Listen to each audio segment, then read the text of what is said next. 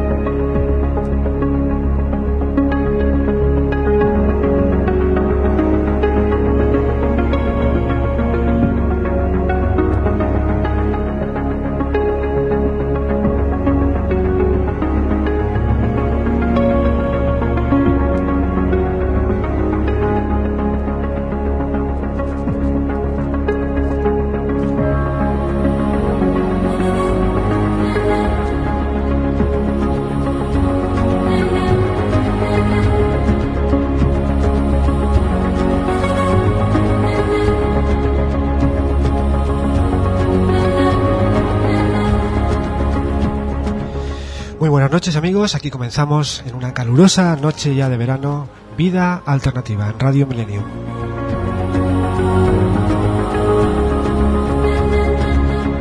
Hemos vuelto después de esta vorágine de fiestas, hemos huido de la ciudad porque la verdad es que cada año es eh, más insoportable para muchas personas que vivimos o intentamos vivir en esta bendita ciudad.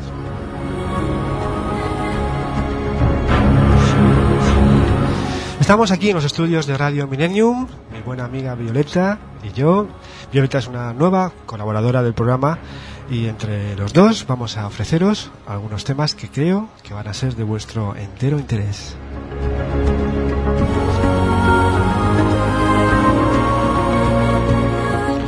Buenas noches Violeta, ¿cómo has llevado estas fiestas?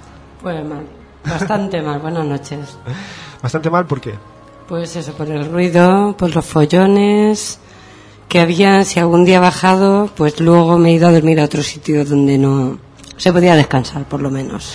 Follones, el, volumen de las barracas muy alto, Sí. eh, petardos hasta altas horas de la madrugada. y la gente que se esparce de las barracas y que se pone debajo de tu ventana, y que de la mía en este caso. tendríamos que pensar una vez más y yo es algo que es algo que, siempre denunciamos aquí en Vida Alternativa todos los años porque yo no oigo los medios de comunicación que se hagan críticas la más mínima crítica a, a qué, a qué se están convirtiendo estas fiestas año tras año están siendo un auténtico desmadre y nunca nos acordamos de esas personas que están enfermas o que no pueden dormir y para las cuales estas fiestas son una, una auténtica tortura y en muchos casos tienen que emigrar de su propia casa porque aunque afortunadamente ¿Verdad? para bien o para mal son eh, cuatro o cinco días pero siempre se alarga un que otro día más y son muchos ya las personas no sé si tú conocerás a muchas personas pero a mí hay muchas que me comentan que estos días se van lo más lejos posible Sí, sí, todo el que puede. Yo conozco a muchísima gente que se va, que se van de Alicante, se van al campo,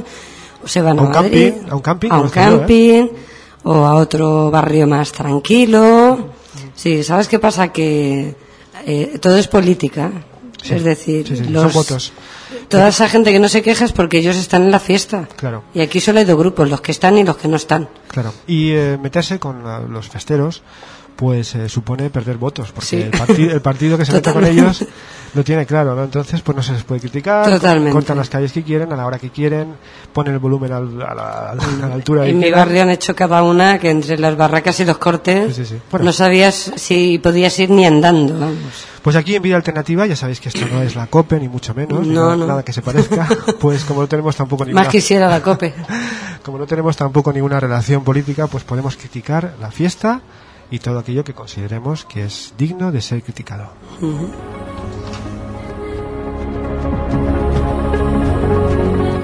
Y un año más, un año más, Alicante se convirtió en el centro de la tortura animal porque, como siempre, se celebró la Feria de Toros, la Feria Taurina de Alicante.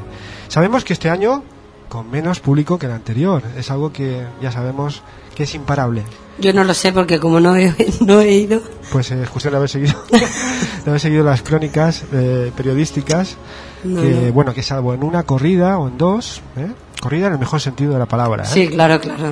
Pues En el mejor no, perdón, en el peor sentido. En el- pues eh, salvo en un par de corridas, eh, la verdad es que les ha costado llenar este año la feria de taurina Pues- de Alicante. Eso es una buena noticia. Tanto me alegro. Aunque la mala noticia ha sido la cantidad de animales que se han vuelto han a torturar, a matar, entre el aplauso de todos esos aficionados que se vanaglorian de que, bueno, pues les gustan los toros, no les importa pagar elevadas sumas para ver cómo un ser humano, por dinero, se enfrenta con un Mm. pobre animal que lo único que está haciendo en la plaza es defenderse y intentando que le dejen tranquilo porque él no quiere ningún tipo de combate. Una vez más, lo hemos visto en Alicante, pero estamos seguros de que es un año menos de tortura. De que en los Ojalá. próximos años. Ojalá. Sí, sí, igual que en Cataluña falta muy poco para que ya no se vean más toros, ni fiestas con toros, ni con animales. Pues imagino que el País Valenciano seguirá los caminos de eh, Cataluña y Galicia también, el País Vasco también. Ya lo ha hecho también Canarias. Mm. Y yo creo que pertenecemos a la generación que veremos el fin de esta Ojalá. tremenda demencia que es la tortura de toros. Y una vez hemos hecho nuestra crítica, me queda solamente recordar una cosa también con respecto a la crítica de estas eh, terribles, creo yo, terrible entre comillas, porque o que nadie piense que no nos gusta la fiesta, ni nos gusta el desmadre, ni nos gusta la música, ni nada de eso. Por supuesto que nos encanta, pero esto se está convirtiendo en algo pues muy eh, desordenado, muy eh, sin control, ¿no? Entonces, cierto control sí que había que hacer porque hay muchas personas que lo pasan realmente mal y hay que Sí. pensar también en las minorías, no todos las, no, no todos son las mayorías, ¿no? Entonces, el último aspecto que yo creo que muchas personas os habréis eh, dado cuenta un año más es la tremenda humareda negra que asciende en la noche de la crema Ya, crema. debido a los materiales terribles que se están utilizando para la fabricación de las hogueras Algo de plástico, ¿no? Me ha plástico, parecido. derivados del petróleo, corcho, corcho artificial, por supuesto. Y eh, la verdad es que el, el nivel de contaminación que se alcanza en la noche de la crema es realmente insoportable. Lo que pasa es que es un humo, estamos eh, afortunadamente cerca del mar, siempre hay una brisa, el, Sí. el- el aire se va para. Se, se mueve rápidamente, pero el nivel de contaminación que hacemos en esa noche, ciento y pico hogueras que se queman casi a la vez, pues es realmente in- eh, Impresionante. impresionante. Dos palabras, ¿eh? Dos palabras Impresionante. impresionante. y bueno, pues eh, esperamos desde aquí, desde Vida Alternativa, que los grupos ecologistas se hagan eco. Yo sé que se están haciendo eco de esto y que se interponga algún tipo de norma que vuelva a las raíces de las hogueras, que eran pues material ¿Cartón? desecho, cartón, exactamente, papeles Papel. viejos, cartón piedra, maderas. Esa es que- la idea. que es que con- queremos avanzar y en realidad nos vamos para atrás muchas veces. Ajá. Las hogueras son cada día más caras, cada día Mm. más difíciles de plantar. Ya sabéis que casi todos los años se caen algunas, este año parece que no. Pero eh, los materiales de construcción que se están utilizando son Fatal, realmente fatal. terribles. Por Un tanto, cero, patatero. cero desde aquí de Vida Alternativa Patatero. desde el punto de vista ecológico.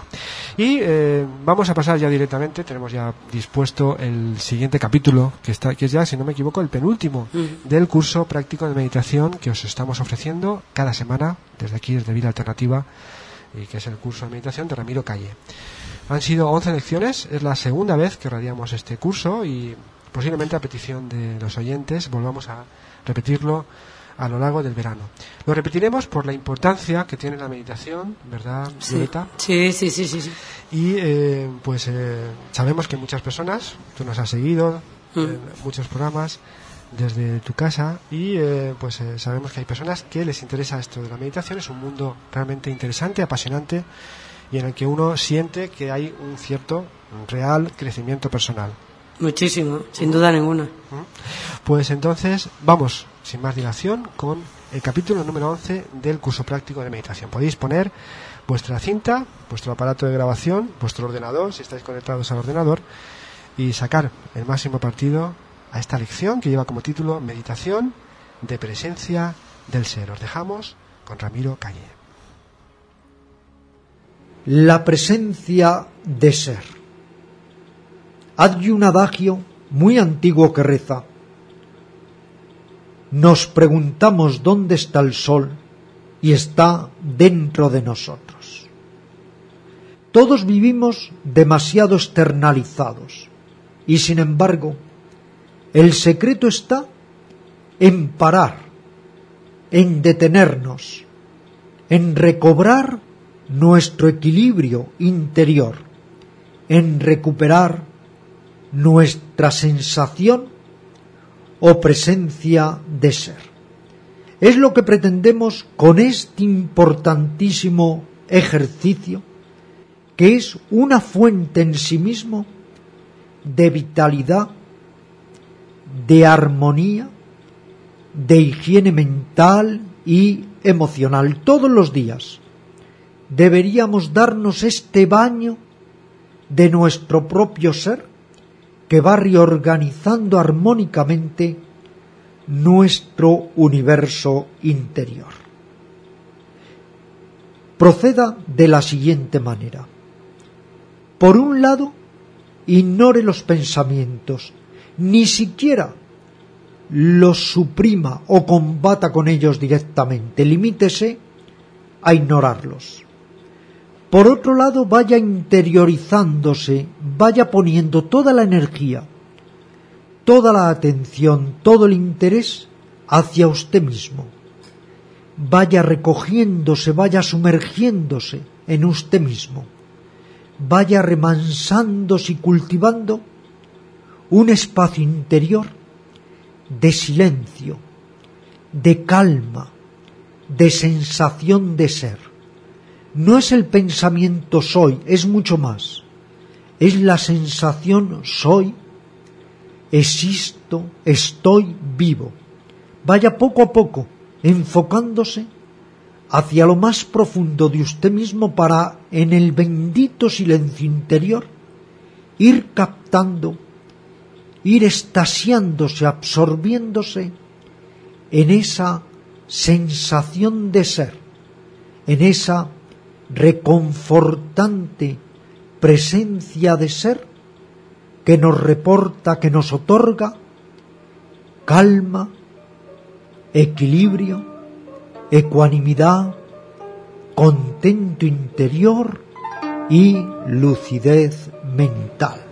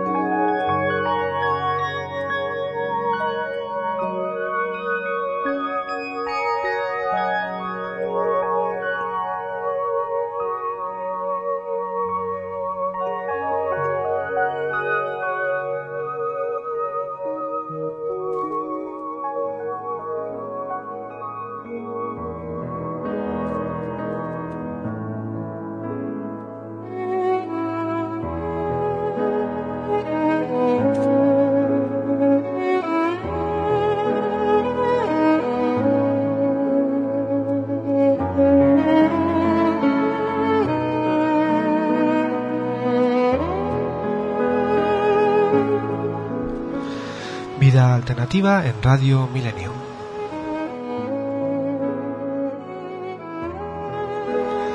Hemos escuchado el eh, curso práctico de meditación, la lección número 11. Estamos ya casi acabando este curso, pero para aquellos que estéis muy interesados, casi con toda seguridad durante el mes de julio, pues eh, volveremos a comenzar desde la lección número 1 y volveremos a radiar este curso por la importancia que tiene, porque consideramos, pensamos aquí en Vida Alternativa que todo el mundo debería de meditar o, por al, menos, o al menos tener alguna experiencia de este tipo. Hemos eh, criticado, nada más comenzar el programa, nuestra amiga Violeta y yo, que estamos aquí haciendo hoy este programa, estamos en los estudios de Radio Millennium, pues eh, hemos hecho una feroz, creo yo, crítica de que han sido estas fiestas, entre comillas, las fogueres, los fogueres de San Juan. Y bueno, eh, sabemos que eh, están, se producen en el solsticio de verano y que tienen una relación muy antigua, aunque las hogueras eh, pues tienen relativamente pocos años, pero eh, en esta época se ha celebrado en multitud de culturas pues la entrada del verano, el solsticio de verano, el día más largo, la noche más corta del año. Y aquí se sigue celebrando en algunos lugares. Aquí en el país valenciano se, siempre se ha celebrado también la noche de San Juan. Yo recuerdo haber saltado la hoguera de la noche de San Juan en toda Cataluña y en muchísimas partes del mundo se hace alguna celebración Sí. en la noche de San Juan porque no deja de ser una noche mágica Es que es mágica. es mágica Sí. Eh, creo que la celebraste tú verdad Sí, Violeta? sí, no me pierdo ni una.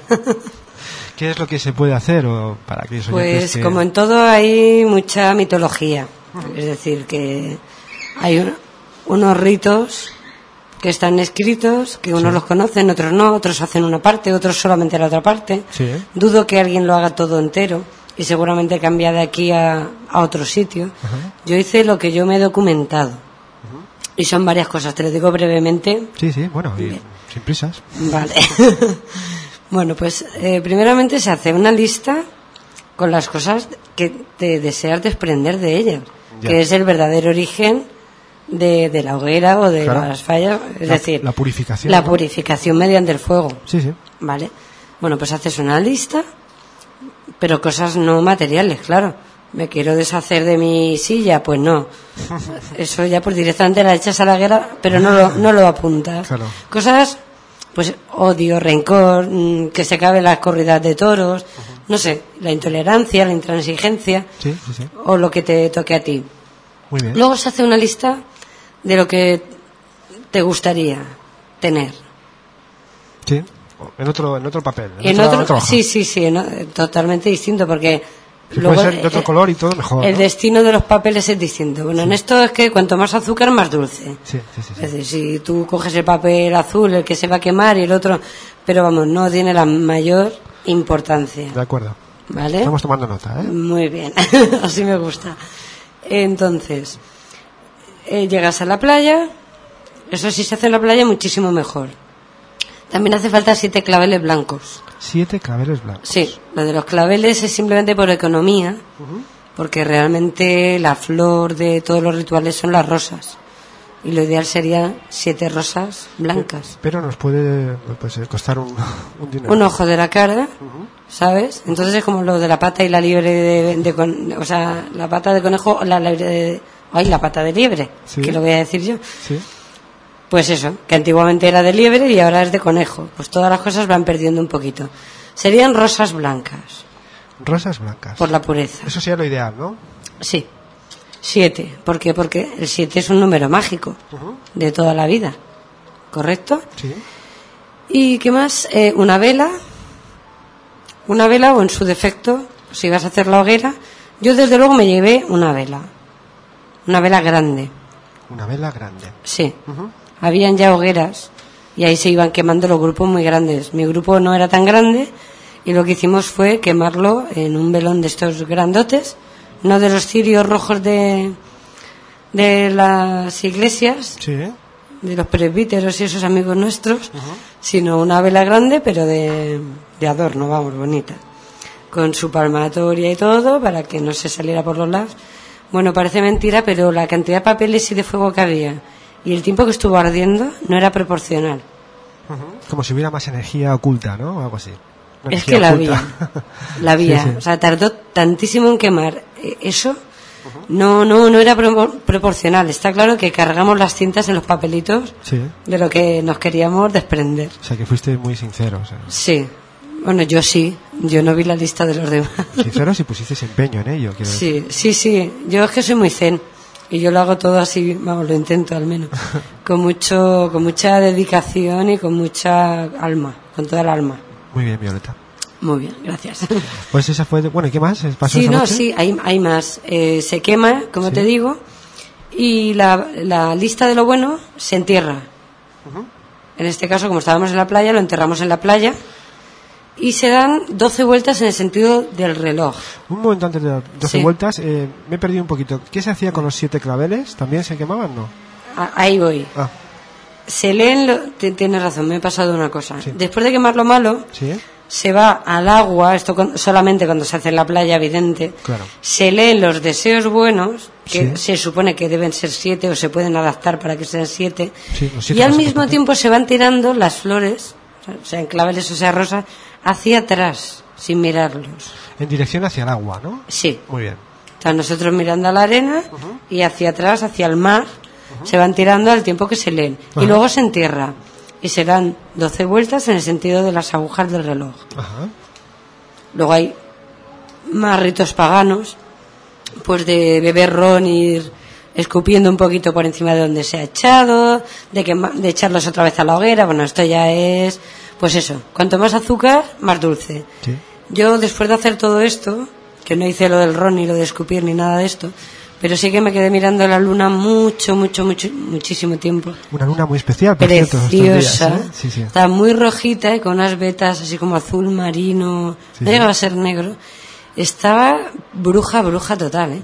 Ah, una cosa importante, que no nos olvidemos, que el horario de verano son dos horas más que el horario solar. Claro. Entonces, aunque hubo gente que lo hizo a las 12 de la noche, pues yo como soy así de purista, me esperé a las 2 de la mañana. Claro, Porque las 2 de la mañana son realmente las 12 de la noche. Claro. Y es cuando entra el solsticio. claro.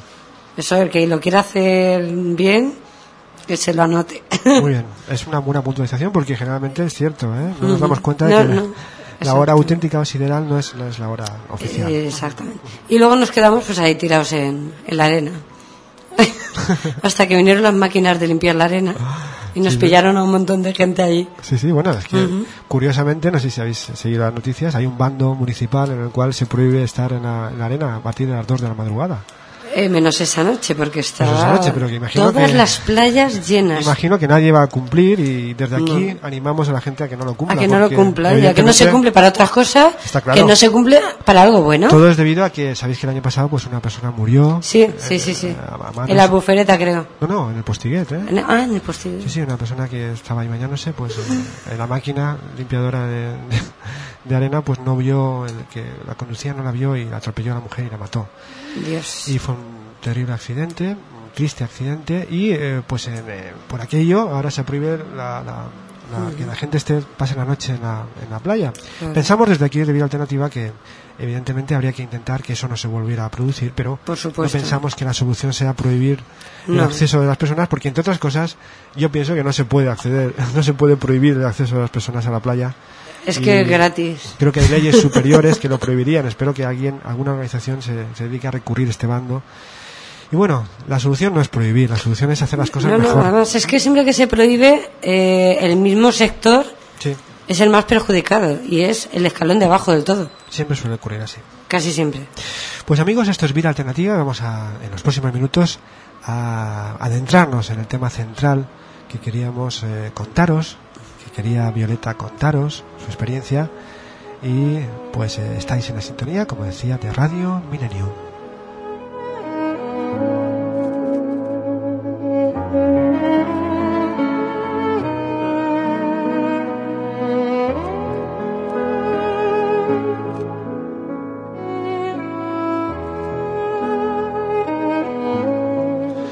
Y después de contaros la experiencia, Violeta nos ha adentrado en, este- en uno de esos, de los muchos rituales que hay de celebración de la noche de San Juan, de la entrada del solsticio, del día más largo, de la entrada del verano.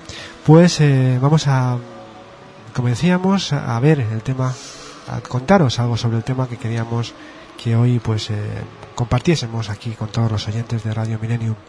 Hemos estado asistiendo estos días a manifestaciones, ya sabéis que el día 30, el próximo jueves, se aprueba en el Congreso la nueva ley que va a permitir que las personas del mismo sexo puedan contraer matrimonio, al igual que lo están haciendo ya desde hace muchísimos años las personas de distinto sexo.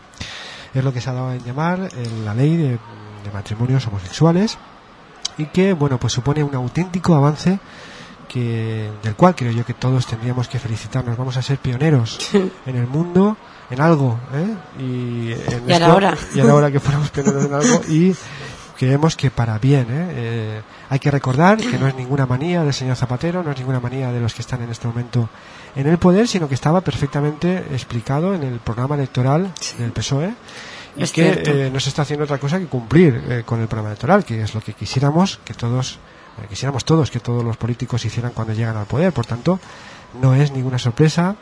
Lo que está ocurriendo es que eh, la oposición que se está produciendo al tema es realmente desaforada, sobre todo por parte de los sectores más conservadores, más extremistas, de la extrema derecha especialmente, y lo que es pues más criticable por medio, o lo que es más, mucho más criticable pienso yo, por parte de la Iglesia católica Bueno, y apostólica. Ahí, ahí me has dado ya. Ahí te. Porque hemos asistido todos con auténtica, pues no sé, eh, imaginábamos algo de esto, pero ha sido ya una especie de destape el, asistir, el ver a la cantidad de, carden- de, de obispos que han asistido a esta manifestación que se celebró en Madrid. Mm. Quiero recordar que este sábado hubo una, hubo una manifestación para, en fin, en contra de la pobreza y por la igualdad de derechos a nivel mundial, porque se, los países puedan eh, eh, dar al menos un 0,7% de su Producto Interior Bruto a estos países. Y ahí estaban también todos los Y curas me que temo- fueron a Madrid. Me temo que no había ni un solo obispo de los que, de los que estaban en la Te lo digo porque, Ángel, porque da la casualidad Sí. que el día de la manifestación de Madrid, esa mañana iba yo en el tren a Madrid. Sí, sí, sí. A la manifestación, ¿no? No, no. Yo, yo no. Bien, va, bien. va a ser que no. Bien. Por lo menos en contra. Pero estaba llena de gente de extrema derecha. Pero vamos, yo llegué, llegué a tener un poquito de miedo Con sus porque. banderas digo, es- eh, españolas. pues no, no llevaban la bandera La en la mano en el tren. Porque date cuenta que en cada vagón Sí. habían los que iban en contra de los gays y habían un montón de gays. Y estaban todos en el mismo vagón. O sea, es curioso porque luego en la manifestación, a la que yo no asistí porque iba a otras cosas más interesantes en ese momento, sobre todo porque es que no podía hacer nada ahí, pero vamos, a lo que voy. Que estaban en el mismo vagón, Sí, sí, sí, sí. porque no pusieron un vagón de derechas y otro de izquierdas, Menos mal, ¿eh? ni uno de heteros y otro de, de tal. Menos mal. Tuvieron que convivir y se miraban. Si vieras cómo miraban los ultras a, a los de los pendientitos y tal cuando pasaban, Pues mucho me temo que van a tener que acostumbrarse, ¿eh? a se tendrá que acostumbrar. Además, no, no hubo ningún problema ¿eh? en, en el tren. Lo curioso habría sido ver luego cómo se interrelacionaban en la manifestación. ¿no? Yo estoy esperando, y muchas personas están esperando, que el Partido Popular, que tan eh, en contra se ha declarado de esta ley, pues eh, anuncie que en su programa electoral, en su próximo próximo, eh, próximo programa electoral de las próximas elecciones, va a derogar esa ley y va a anular todos los matrimonios que se hayan producido. No, no hay, no hay huevos. Me temo que y no. perdóname la expresión. No, no te perdono la expresión, o sea, hay total libertad No hay huevos. y creo que no los hay. Si se llega a hacer, no más que nada porque es- esto es todo cuestión de, de política, como siempre. El que está en la posición tiene que hacer la puñeta. Sí. Pero cuando quiera ganar, tendrá un público de votantes eh, potenciales. Sí. Entonces, tenerla que quitar será anti todo. Lo que tendrá que hacer es echarse flores, no, no tierra, ¿no? No creo que, que se atrevan. Yo, yo y muchas personas, muchos analistas políticos piensan lo mismo. No se van a atrever y por eso la oposición o el jaleo que están armando es Están muy- que se rascan las vestiduras. Sí, sí, sí, sí, sí. Y ya hemos denunciado aquí en Vida Alternativa que la oposición por parte de la Iglesia se debe, entre otras cosas, a que se va a destapar multitud de situaciones ocultas. Ah, ahí, Muchos ahí. católicos de toda la vida, pues eh, que contabilizan como católicos y para de esa manera se consiguen mayores subvenciones estatales, etcétera, pues se van a declarar abiertamente que no son católicos porque se van a casar con una persona del mismo sexo, incluso sacerdotes que ya han anunciado que van a hacerlo. Ah, pues muy bien. Y pues se va a destapar la realidad oculta. Y peperos, seguro. Hombre, seguro, con toda seguridad. Porque hay gays en todas partes. Yo creo que sí.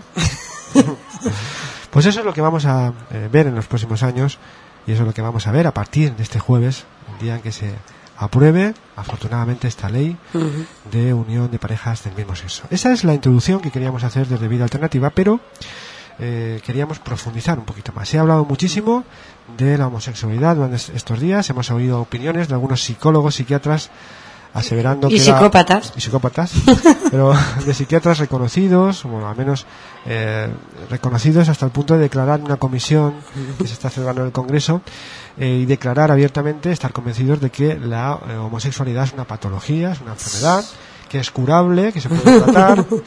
Y bueno, en primer lugar vamos a ir profundizando. ¿Qué te parece, Violeta, esta opinión de, bueno, algún sector hay que reconocer ya minoritario de la psicología que eh, pues dice que la, que la homosexualidad es eh, tratable, que es una enfermedad y todo se ha dicho, la tratan, ¿eh? Es decir, hay muchas personas que Sí, llevan a sus sí, hijos, sí. hay terapias. Vamos, ya te digo. ¿Mm? Y, y según ellos consiguen resultados pues a veces eh, interesantes en cuanto a que la persona pues vuelve a, a gustarle a las personas del sexo opuesto, ¿no? Qué pena. Yo, para empezar, te voy a decir que yo no quiero que me cure nadie. o sea, no quiero que me cure. Es- Eso lo primero. Es mi primera opinión Bien, sobre es, el es tema. una opción totalmente libre, claro. Exactamente. Yo no quiero que me cure nadie. En segundo lugar, te diré que mm, hay algo peor todavía, y es que hay gente que, que lo es y no puede serlo por la sociedad, y es un desgraciado toda su vida. Eso sí que es lo que se debería de curar. Yo no creo que la homosexualidad sea una patología. ¿Te refieres a aquella persona Es una que- opción. Claro. ¿Te refieres eh, que lo que realmente grave sería aquella persona que, siendo realmente homosexual, pues, Efectivamente. tiene que llevar una doble vida, tiene Sí. que aparentar que es una persona felizmente casada, incluso con hijos, etcétera, ante la sociedad, y que pues eh, realmente está viviendo un conflicto. Totalmente. Y que son desgraciados, pero para toda su vida. Claro, claro, claro. Y hay algunos que llevan la doble vida, pero hay otros que no. Entonces, eso sí que son. Yo recuerdo, sí, cosas de psicología de hace mucho tiempo. Decir, bueno, pues parece que este niño tiene pluma, porque primeramente se reconocieron más a los gays, Sí, más sí, que a las lesbianas. Sí, sí, sí. Y, y seguimos un poquito en ese orden todavía, ¿vale? Entonces, primero se intentaba, y si ya realmente se veía que no tenía remedio, pues entonces se hacía, pues no sé, como si fueras zurdo, una especie de reaprendizaje. Y si no, es que estabas perdido ya. Eso es patético. Sí, sí, sí, sí. Es patético. Eso lo hemos vivido. Espero yo que a partir de esta nueva ley, pues y, en fin, con un factor tan importante como es la educación, los niños desde ahora van a acostumbrarse a ver matrimonios Es y que eso, es lo bueno, que se acostumbren como lo más natural, porque la ley lo único que hace es recoger lo que hay ya. La ley no nos va a decir, oye, que ahora podéis ser eh, gays o lesbianas, o ahora podéis estar. No, no, es que eso se da desde, desde tiempos, vamos, desde muchísimo tiempo. Lo único que hace es recoger una realidad. Tú sabes la cantidad de gente que hay que sea, a ver, han salido del armario, frase que no me gusta mucho, después de casados. No me gusta la frase, pero me gusta que hayan salido, porque por lo menos son felices. Sí, sí, sí. Pero que ya tienen hijos Sí, sí, sí. y que están, pues mm, no está recogido en ningún sitio legalmente, pero a lo mejor pues dos señoritas que han estado casadas antes, que tienen hijos y que se han enamorado y han descubierto su verdadera sexualidad y están con los hijos de las dos Sí, sí, sí. y son pareja de hecho, lo que pasa es que no los pueden adoptar. Eso me recuerda eh, una, una frase que eh, escuché a uno de los asistentes a esta manifestación contra el matrimonio gay, que decía, bueno, pues en este país los gays siempre se han podido casar. casar. Sí, con- pero con mujeres. Entonces, bueno, pues esa era la cuestión. Sí. Vamos, eh, si os parece, vamos a hacer una pequeña pausa musical. Os recuerdo, amigos, que esto es Vida Alternativa y que tenemos un teléfono en Radio Millennium. Por si queréis participar en esta calurosa noche ya de verano con nosotros y queréis daros, darnos vuestra opinión, comunicar vuestra opinión, expandir vuestros, vuestras ideas, vuestros sentimientos, el teléfono es el 965 22 80 40. 965 22 80 40. Los micrófonos de Radio Millennium están abiertos para ti si quieres estar con nosotros aquí. Vamos a seguir, como decíamos, profundizando, pero primero vamos con la música que hemos seleccionado. Él no es otro que Coti, y en ese último disco que está tan de moda hay canciones muy bonitas, a mí por lo menos me gusta bastante, y hemos seleccionado para vosotros esta.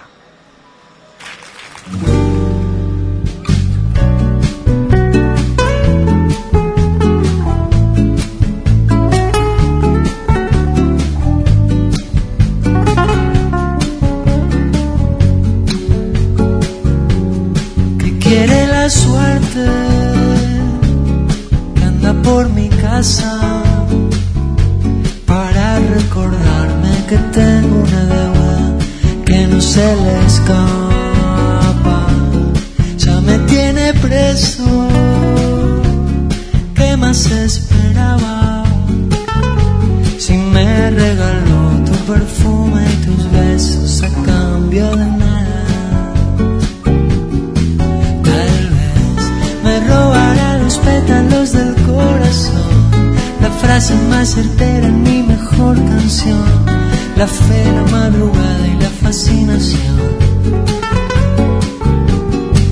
Tal vez se llevará por siempre la pasión de abrir la llave de los sueños que guardaba en mí. A cambio de tu amor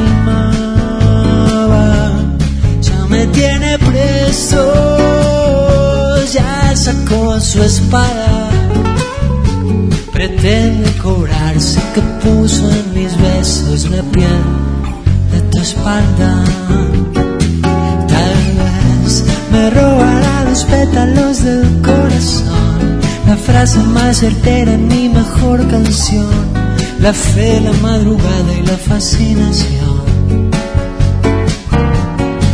Tal vez se llevará por siempre la pasión de abrir la llave de los sueños que guardaba en mí. A cambio de tu amor podría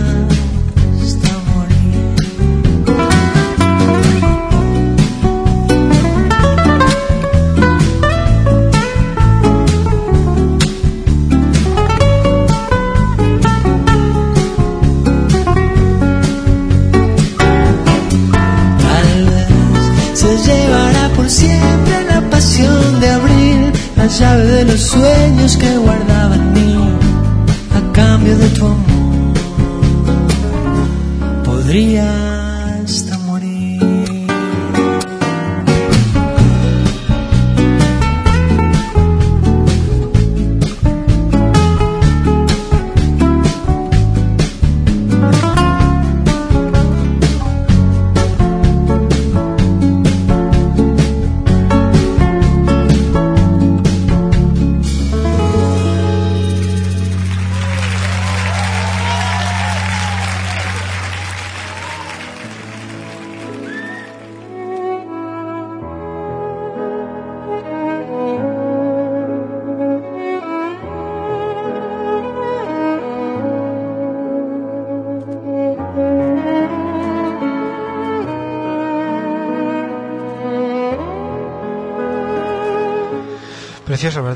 Violeta, este tema de Bueno, Coti, Ideal. de, su, de su último disco Esta Mañana y otros cuentos. Mm. Bueno, pues eh, vamos a continuar plácidamente eh, con el calor que nos está rodeando, ese su- sudorcillo que tenemos todos en la piel, porque ya estamos viviendo el verano, menudo verano, ¿eh? Nos espera. Nos espera, Porque con este es el invierno que hemos visto, Esto es el principio. es madre decir, mía.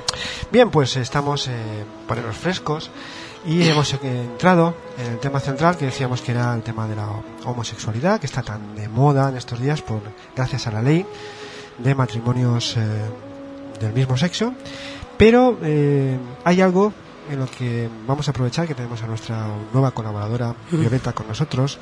Se ha hablado mucho de homosexualidad, se ha hablado mucho de, se han contado muchos casos de personas que nos han contado su experiencia, como que han salido del armario, como tú decías, nos han contado sus traumas, sus problemas con su familia, pero eh, algo ocurre más profundo cuando no nos encontramos solamente con la homosexualidad, es decir, con que nos eh, gusten personas del mismo sexo, sino cuando eh, la persona es algo más que homosexual, es bisexual. Ahí, ahí estamos. Es decir, puede enamorarse de una persona, si es un hombre, puede enamorarse de otro hombre o puede enamorarse de una mujer y vivir una historia plena, auténtica tanto con hombres como mujeres. Eh, Por tanto, esto puede ocurrir tanto, ya decíamos, en hombres como en mujeres. Es, Sí, sí, sí. es decir, es una bisexualidad, una sexualidad abierta, también podríamos entenderlo así. también. Y eh, bueno, pues eh, la verdad es que pueden eh, viven el amor plenamente y eh, les da igual que sean hombres como mujeres.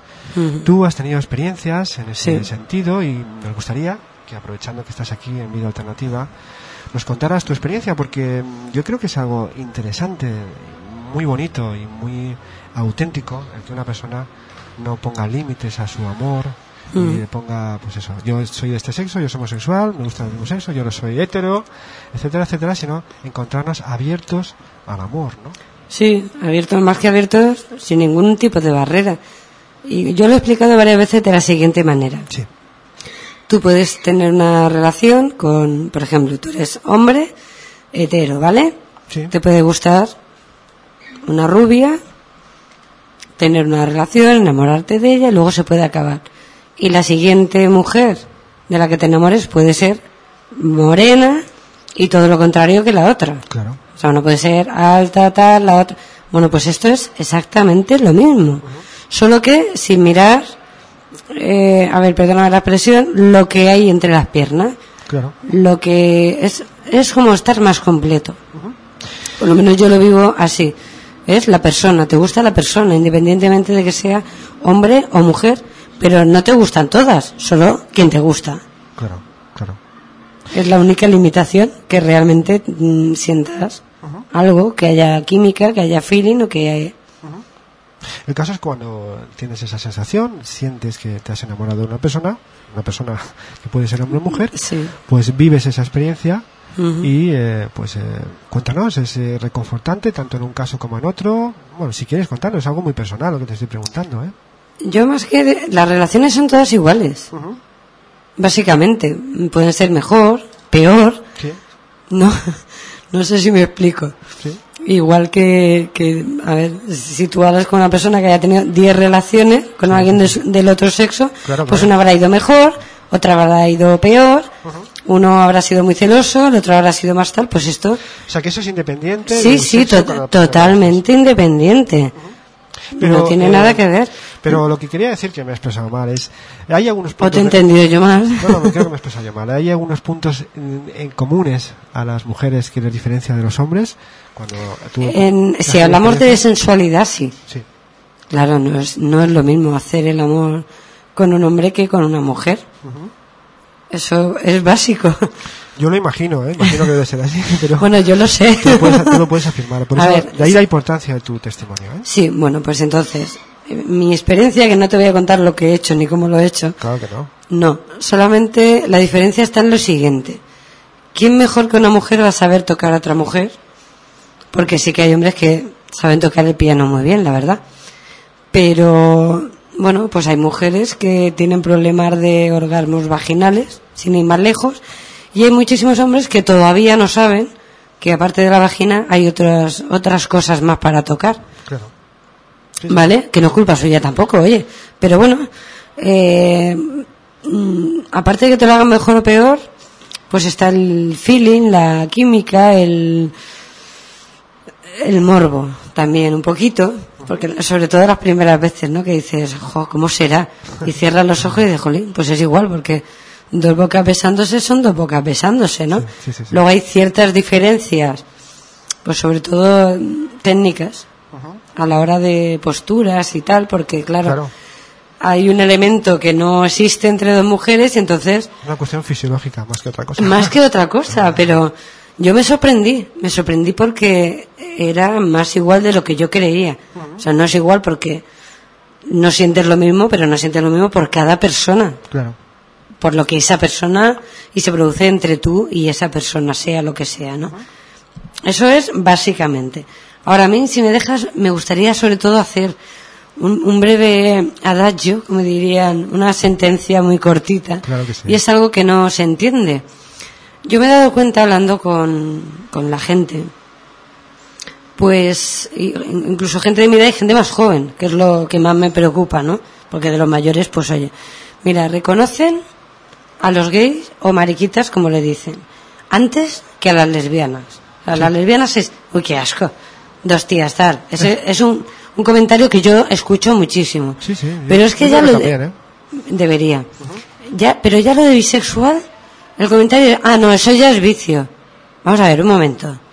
Una cosa es una cama redonda o, o un trío, que no un triángulo, porque no es lo mismo, o un intercambio de parejas o tal. Yo eso jamás lo he hecho.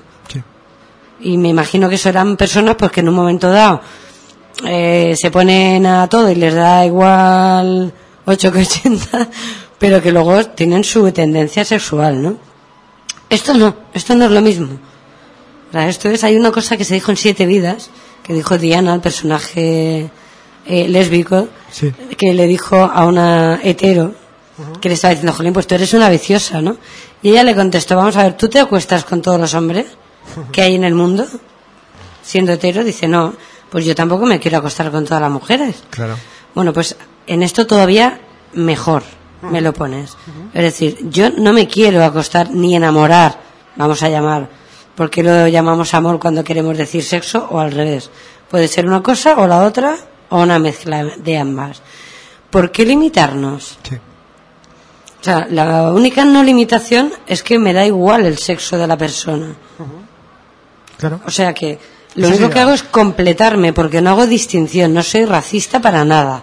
Me Por- da igual. Por tanto, también Sí. podemos admitir eh, que sería una cuestión, seguro que hay un componente cultural alrededor de esta, Por supuesto, son de todos esta, tabús. de esta heterosexualidad que es lo dominante. ¿no? Claro, el sexo sigue siendo un tabú. Desgraciadamente. por mucho siglo XXI en el que nos encontremos. Por ¿no? mucho siglo XXI. Sí, sí, sí. Cada vez menos en el sentido de que la gente va saliendo de los armarios, digamos. Claro. No veas cómo se están quedando los armarios vacíos, un montón y más gente que queda por salir. Pero se está produciendo a, un- a una velocidad menor que lo que sería deseable. ¿Quieres decir eso? Mm. A ver, es más solapado. Hubo un boom bastante fuerte, pero yo, por ejemplo, es que no he salido del armario. Si te sirve la explicación. Sí, sí. Mm, No sé, en mí no se va a sentir, porque yo no tengo que decirle a nadie, oye, que ahora me gustan. Claro, claro. En, en todo caso tendría que decir, oye, que ahora también me gustan las chicas. Claro. Y, y como veo que la respuesta no es tal, entonces yo, yo es que no llevo ninguna bandera en la mano. Entonces me da igual, solamente me siento más, más completa en un momento dado. Es que además nadie tiene por qué declarar eh, estas Yo creo que no. sus sentimientos. Es decir, eh, No. al, al fin y al cabo eso también es una cuestión de sentimientos. Entonces, ¿por qué tienes que ir Por contando supuesto. tus sentimientos por ahí? Si no Para quieres, si nada. no quieres, ¿no? Salvo esta Se lo noche. contaré a quien se los quiera contar. Salvo esta noche que, que nos lo estás contando a nosotros y a todos los oyentes. Sí, pero como no me ven, pues Bueno, yo sí que te veo, ¿eh? tú sí. Pero tú no lo vas a contar. No, la verdad es que no. Bueno, pues eh, fijaros, amigos, que estamos tratando un tema que yo, por cierto, no sé si tú también, Violeta, eh, no se suele escuchar en los medios de comunicación normales. Mm, se habla no. mucho de homosexualidad, pero no de, bisexualidad se habla bastante poco. No, no, no. He oído hablar de travestis, de transexuales, de metrosexuales, de tecnosexuales, pero de bisexuales no. Pero sobre todo es por eso, porque ya se asocia directamente a sexo solamente. O sea, si te acuestas con los dos sexos, pues ya es orgía y ya es vicio y ya es tal. Y a mí me gustaría que más gente se pudieran llamar y que nos dijeran, oye, pues yo también soy bisexual y yo tampoco me acuesto todos los días con dos o tres. Eh, sino- a mí me, me han contado experiencias a- al hilo de lo que estabas comentando de cómo eh, personas que en principio se, se sintieron homosexuales pues eh, tuvieron que trabajar intensamente el salir del armario con su Sí. familia, con sus amigos y cuando ya lo consiguieron y años más tarde se dieron cuenta de que en realidad lo que eran eran bisexuales pues eh, esa segunda salida del armario Fue peor, fue muchísimo peor porque no la entendieron. porque nadie, exactamente Claro. nadie la atendió. Yo me fijo, por ejemplo, en mis padres, que son evidentemente más mayores que yo, y entienden mucho más que, que dos chicos o dos chicas en un momento dado, menos, ¿eh? Pero bueno, que tengan eso, una patología y que les pueda gustar a alguien de su mismo sexo, pero no lo saques de ahí, Claro.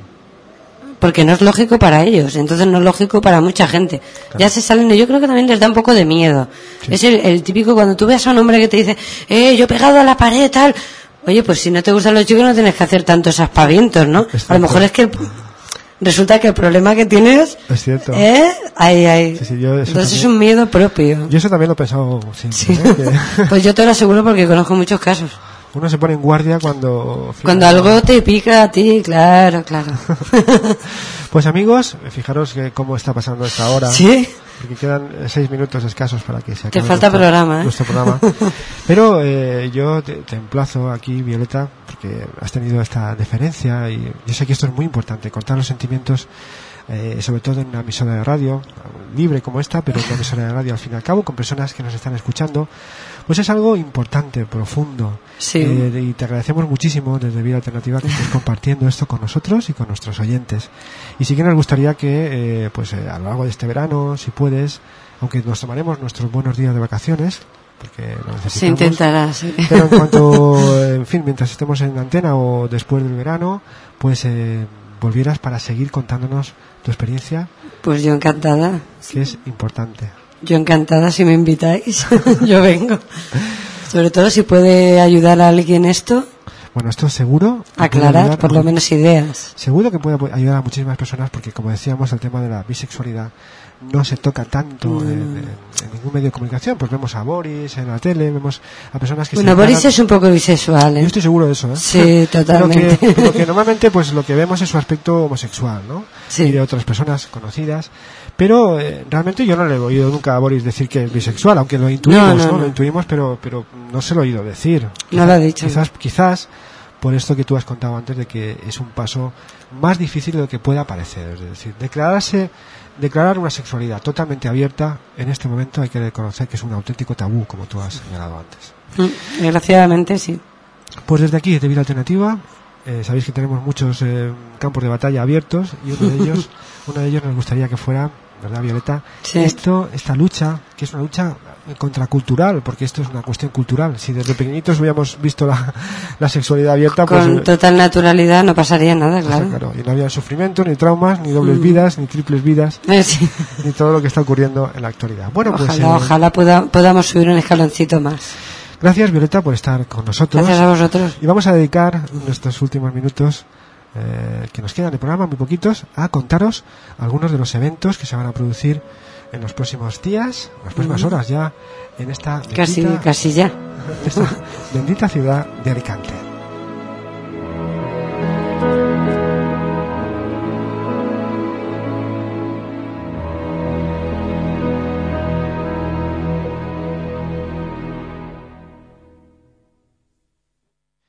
Y precisamente teníamos eh, que contaros que van a haber unos, eh, una- unas charlas.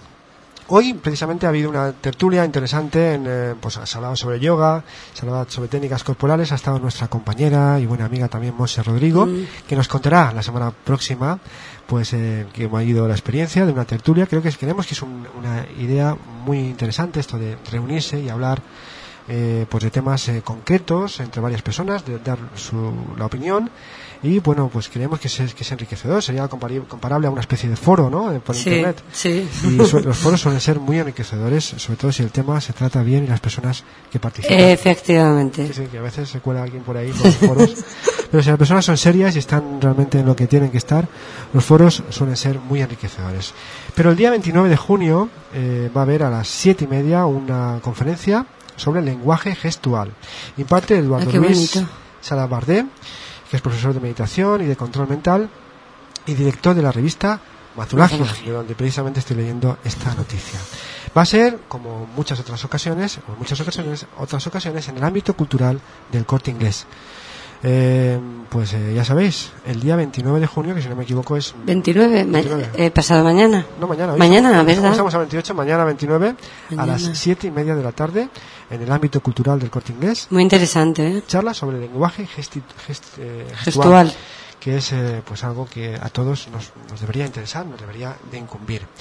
Y el día eh, 30 de junio, al día siguiente, imagino que ya el viernes, que precisamente es el día que se vota esta famosa ley que hemos Ah, dicho sí. antes, que va a pasar a la historia, no solamente de este, de este país, sino de, de esta humanidad, de este planeta, como el día que se aprueba la ley que permitirá a dos personas que realmente se quieran y quieran casarse, porque, ojo, que yo no estoy muy a favor del matrimonio. No, no, ni yo. Pero eh, creo que todos estaríamos de acuerdo en, en reconocer que tienen el derecho. Que sí, tengan la acción, exactamente, que tenga derecho no quiere decir que estén obligados a hacerlo. Claro. Pues el día 30, el día del viernes, habrá también una charla a las 8.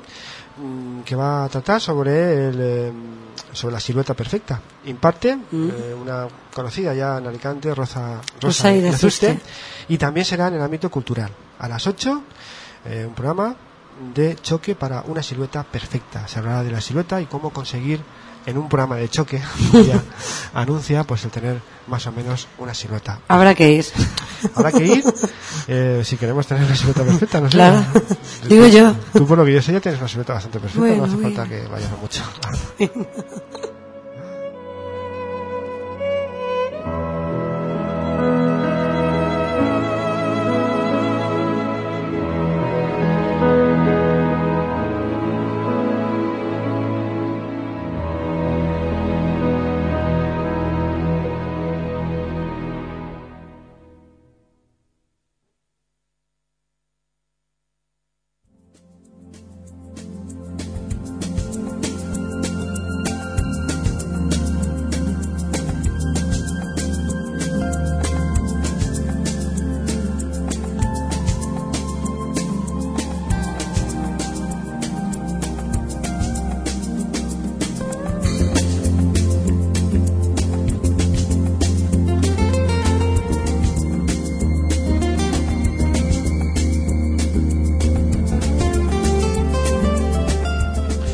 Y ahora sí que nos adentramos, nos acercamos a los últimos segundos ya de nuestro, programa de vida alternativa de hoy. Os esperamos aquí la próxima semana.